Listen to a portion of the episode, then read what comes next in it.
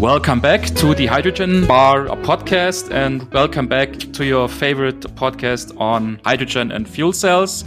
Johannes and myself are very happy that you have tuned in for today's episode once again. Hello, Johannes.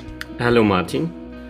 And good to hear you again. yeah, yeah. After all our English episodes, it is uh, great to to stay in this language that I'm used to here in, in China. and uh, we are very happy to welcome a guest again here at our bar. Welcome to Stephen B. Harrison. Hello, hello. Nice to be here. We're so happy that you have made it. So we have the chance to speak with another, let's say, uh, hydrogen celebrity, if you will. so, in case uh, some of our listeners do not know you perfectly well, would you please be so kind and introduce yourself in a couple of sentences? Sure. That would be nice. With pleasure. I'm Steve, and I do hydrogen. That's nice. That's a perfect summary. All that is required to join us here at the bar, right? I, so, uh, I would imagine a small beer is also required, but I'm sure we can squeeze that in somewhere. Absolutely, yeah. absolutely. so, um, can you describe a little of uh, what brought you to the hydrogen industry? What's your background? What's your experiences? And uh, what's your profession? And what are you doing? Well, let's start with my motivation. Okay. I want to decarbonize the planet one molecule at a time. Just like I would say 4 billion other people who are living on this planet with me. We all have one shared common goal, uh, and that is to, to fight uh, climate change um, hydrogen is a fundamental pillar of that, as is carbon capture and storage, batteries, um, all sorts of things are going to help. Electrification, heat pumps, lots and lots of bullets we need to load into the gun, and we need to shoot them all. But hydrogen for me is one of the uh, important bullets, um, as is carbon capture and storage. Um, why have I chosen to work in hydrogen and energy gases, carbon capture and storage? I also work a lot on biomethane. Why? I've been working for the last 30 years with gases, with industrial gases principally through BOC in the United Kingdom, the BOC Group internationally, uh, Linde Gas internationally, uh, mm-hmm. based mm-hmm. here in Germany. So I have 30 years of working with gases. And why not uh, turn that uh, experience and expertise towards hydrogen, which of course is a gas, carbon dioxide, which is a gas, handling these gases, storing them, moving them, purifying them, um, creating them, using them, uh, applications. This is has been my life for the last 30 years, uh, and I have chosen to apply that knowledge in the direction of decarbonisation and um, fighting climate change. Mm-hmm. That's interesting. Would you say that this this is an easy transfer to to basically apply the knowledge that you have kind of from this old school industries into this new hot topic of hydrogen? I think for me, it, it has been a very easy transfer. I mean, mm-hmm. you know, CO2, hydrogen, these are these are gases, biogas, biomethane. All of these things are things that I was working with um, inside of Linde and BOC, and to use that knowledge uh, outside is is a very easy transfer for myself. But I would say to anybody, um, you know, in terms of skills uh, for the hydrogen economy, um, yes, we can look at engineering skills, or we can look at technical skills, or we can look at um, language skills. There are lots of skills that you might think are necessary to come into the hydrogen economy or to, into decarbonisation. I would say that there is one fundamental skill uh, that uh, overarches all of those, and that's a willingness to learn, a willingness to reinvent your whole skill portfolio to make it aligned and relevant to the what the world needs today.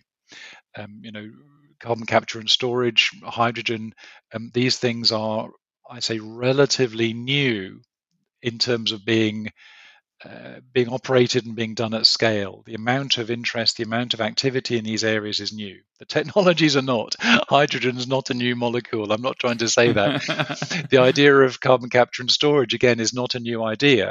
Yeah. But the level of interest in these areas is, is significantly larger now. The number of technologies that are being used in these areas is significantly larger now.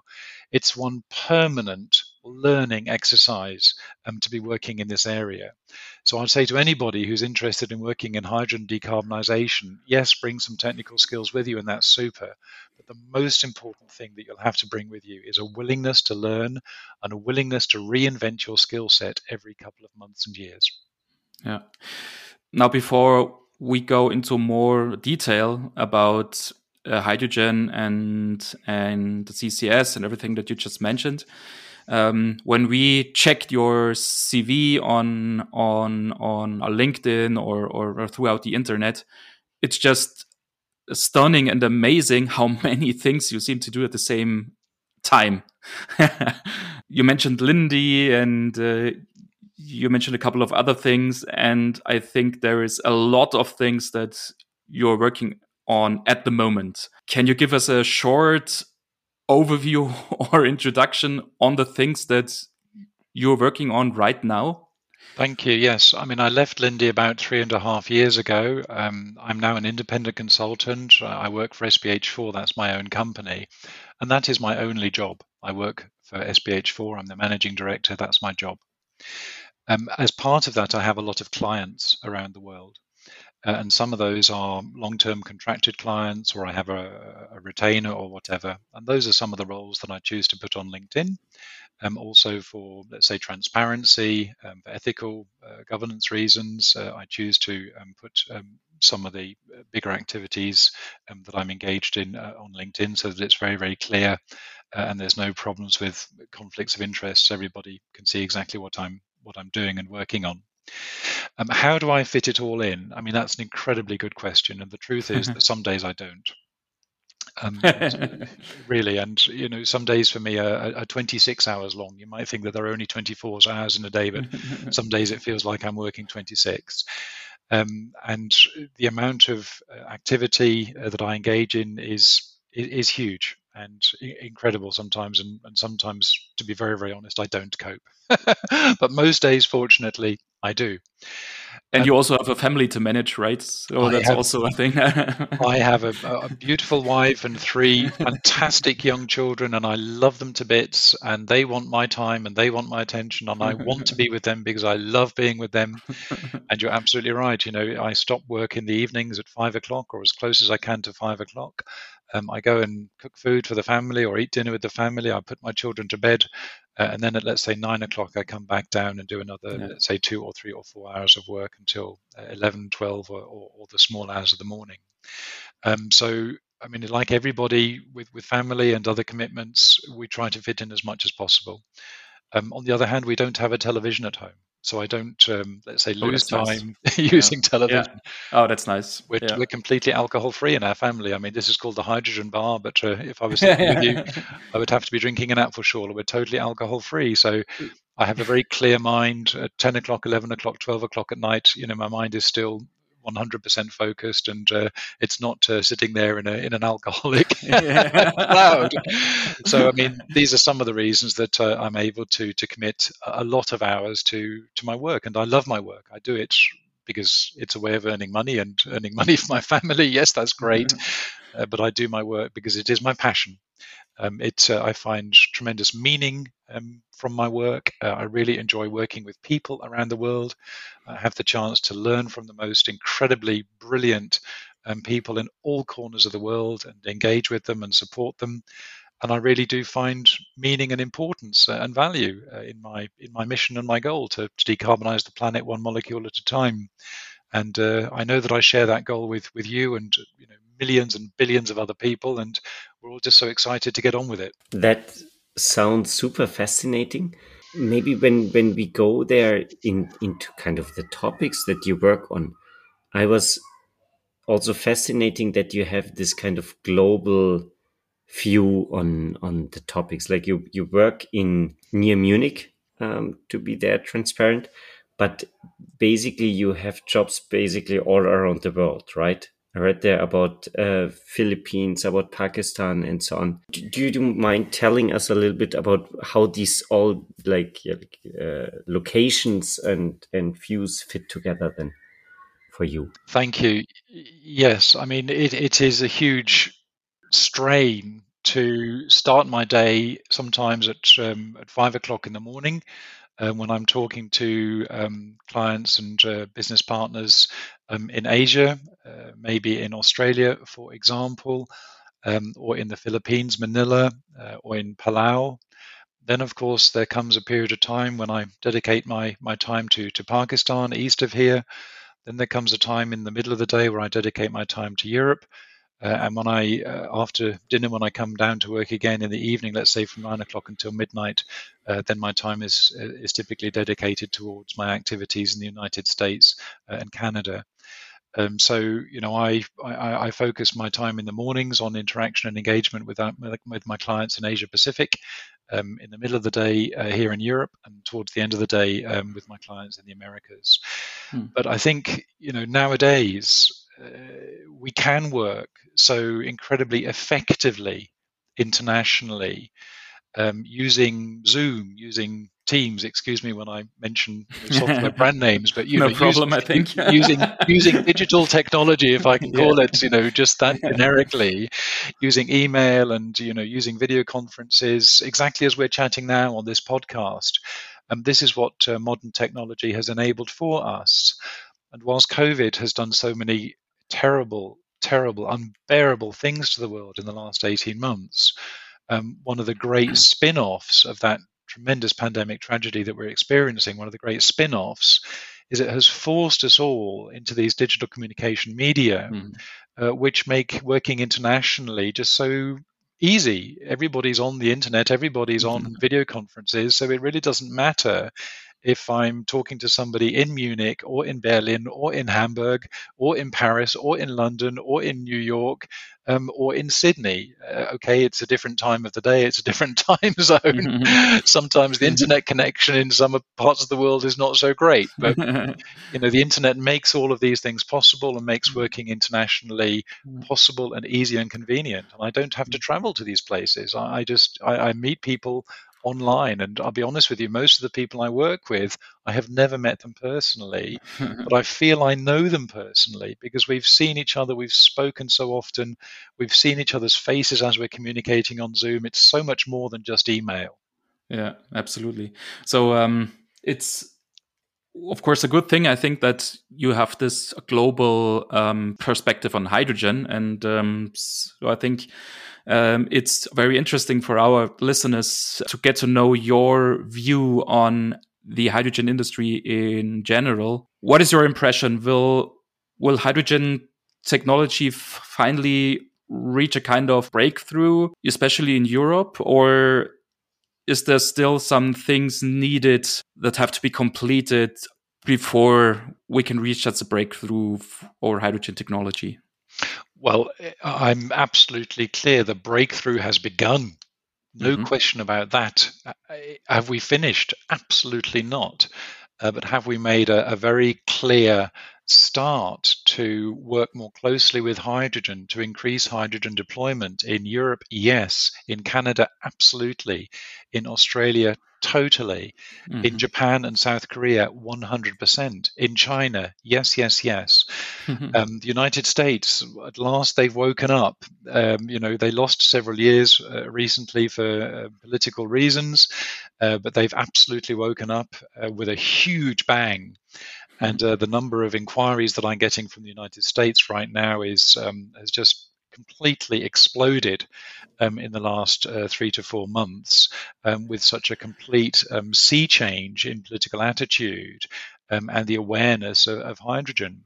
Mm-hmm. Canada has been there for a long time, and the United States is catching up, as the United States often does. Sometimes it comes from a, a slow start, but of course, with the incredible resources and ingenuity and technology um, that it has at its disposal, incredible wealth and, and you know wonderfully intelligent people with great access to, to super resources, you know they're going to maybe they've come from a slow start, but we can expect to see them in the lead very very soon. Mm.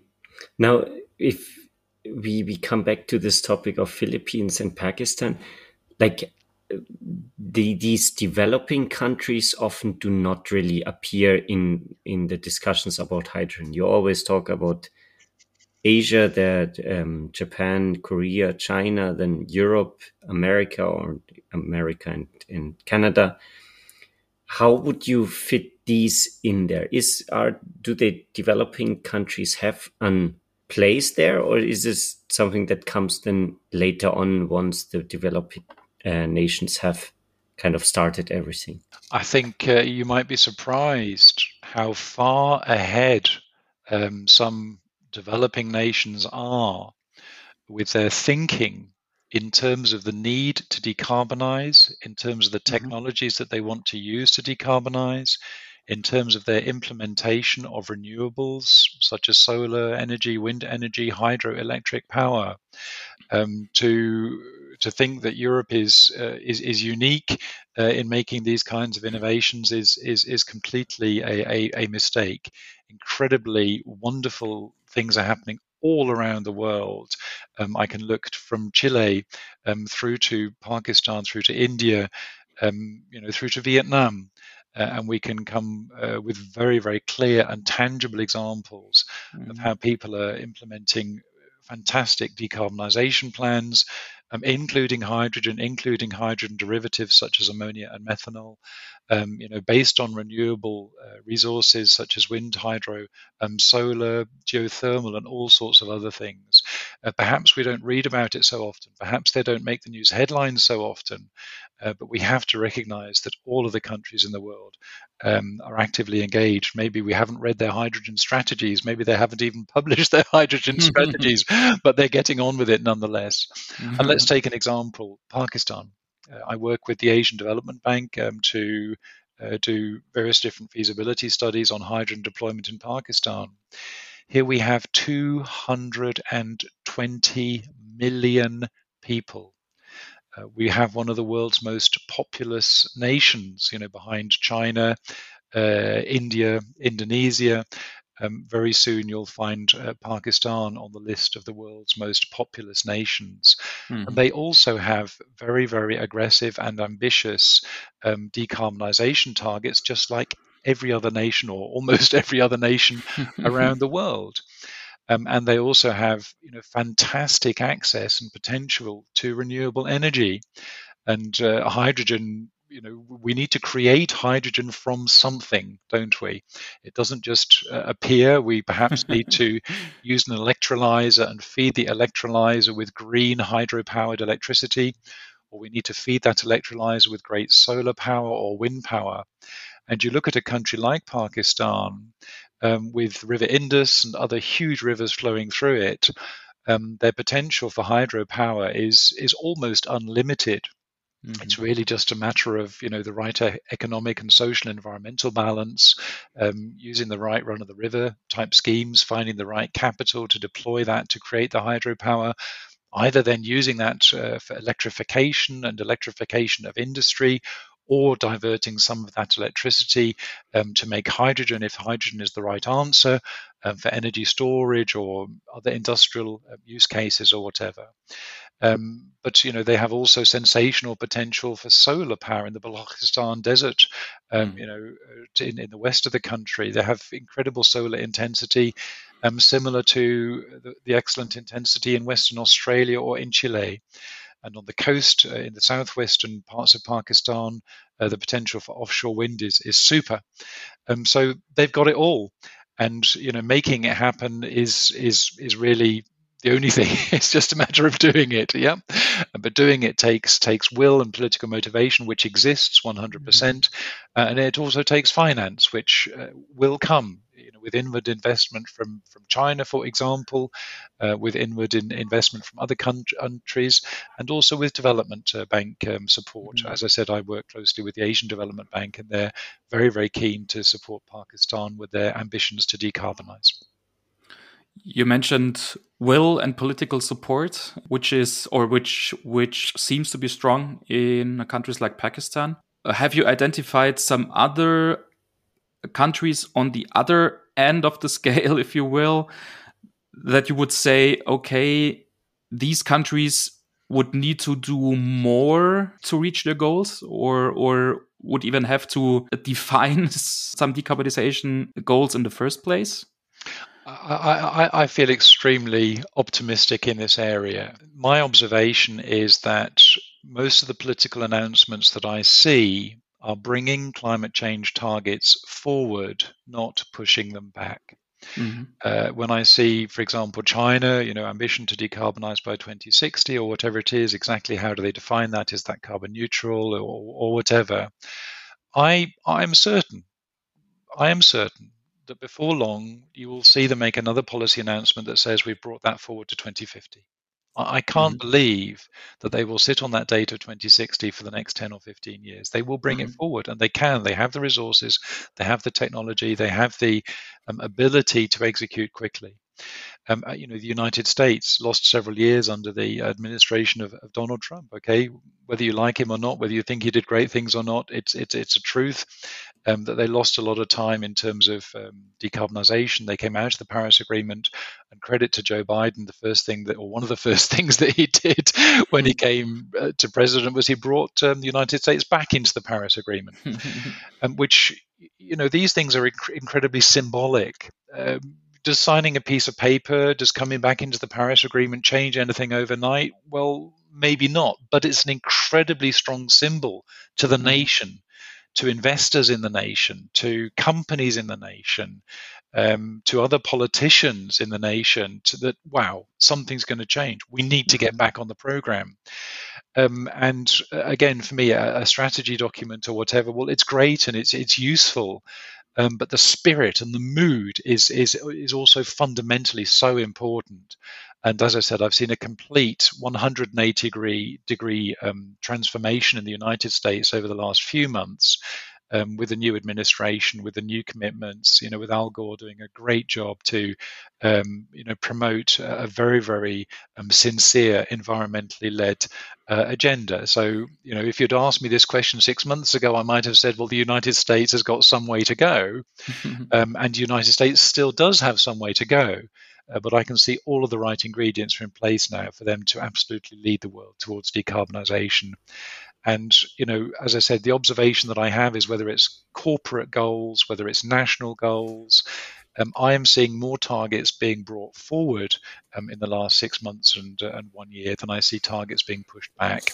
You know, mm-hmm. five years after the Paris Agreement, um, you know, last year, 2020, I think it was August when we saw the five year anniversary come up um, I looked back and I thought, you know what? It, we wasted three or four years of this. We didn't do much for the first three or four years after signing the Paris Agreement. We certainly didn't do enough. Um, but you know, after the five-year anniversary, I think that for whatever reason, whether it was COVID or whether it was political changes in the US, whatever it was, whether it was a rash of European hydrogen strategies, I'm not so sure. whatever it was, but after five years of signing the Paris Agreement, I, th- I can see huge momentum um, hmm. building mm. up to to implement it.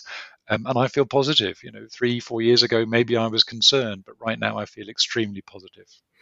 Would you say that this momentum is like also then transferring into the industry itself? Like we, we see a lot of pilot projects, a lot of yeah government initiatives, these hydrogen strategies, and often I'm wondering how far ahead are we already that we can really bring this into the normal economic use? My view is that you know governments have a really important role to play by sending a message uh, by being a catalyst and as i sometimes say by toppling the first domino we might look at the mm. amount of money that mm. the European Union or the German government or the French government is throwing at, at hydrogen um, you know, between France and Germany, I think we're at around about 17 billion euros in terms of uh, announced support for hydrogen.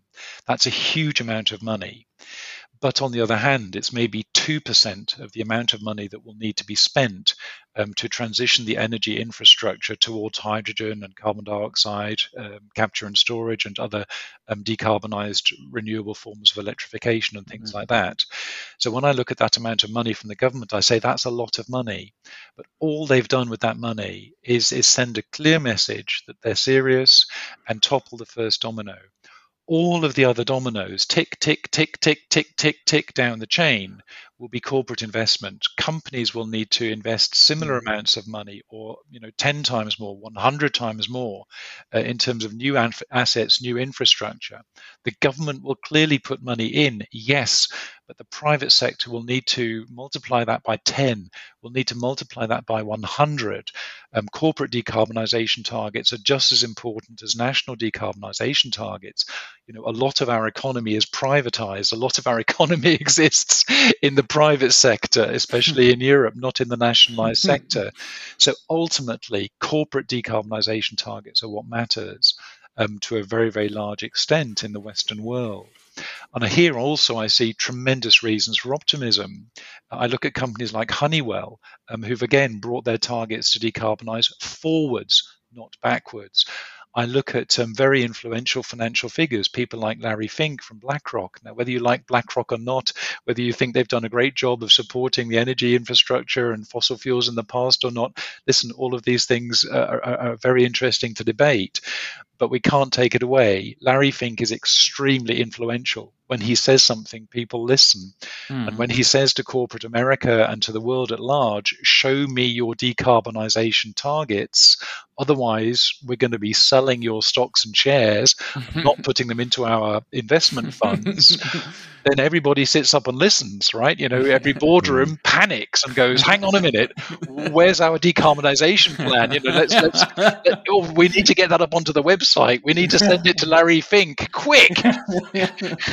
Otherwise, the share price is going down the can, and you know our company's going down the can with it. So these, you know, the governments I think have sent a, a clear message. But for me, this is they've just pressed the first domino. They're clearly a catalyst and you know tick tick tick tick tick society people corporate world everything then needs to follow that's a very interesting perspective and gives us a lot of aspects to think about for our next episode because uh, unfortunately the time is up for our first part of this um, discussion.